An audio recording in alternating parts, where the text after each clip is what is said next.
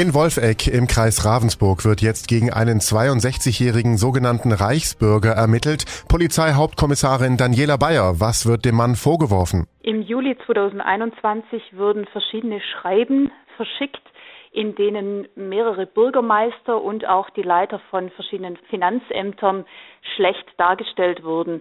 Ihnen wurden durch den Verfasser Straftaten zugrunde gelegt, die aber so nicht realistisch stattgefunden haben. Mit welcher Anzeige muss er jetzt rechnen? Der Mann wird nun wegen des Straftatsbestands der üblen Nachrede und Verleumdung gegen Personen des politischen Lebens zur Anzeige gebracht. Dem Mann droht nun eine Freiheitsstrafe bis zu drei Jahren oder eine Geldstrafe.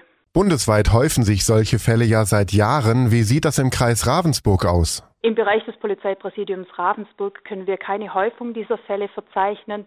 Wir hatten in den letzten Monaten immer mal wieder Schreiben von sogenannten Reichsbürgern, die verteilt wurden, aber eine Häufung an sich kann nicht verzeichnet werden. Welche Gefahr geht von den Reichsbürgern aus, speziell von diesem Mann im aktuellen Fall? Es ist nicht im Sinne der Demokratie, was diese Menschen denken oder veröffentlichen. Aber eine Gefahr, die körperlicherseits von den Reichsbürgern ausgeht, sprich, dass Körperverletzungen oder gar schwerwiegendere Straftaten begangen werden, kann derzeit nicht vermutet werden, weshalb die Polizei nun wegen den genannten Delikten ermittelt.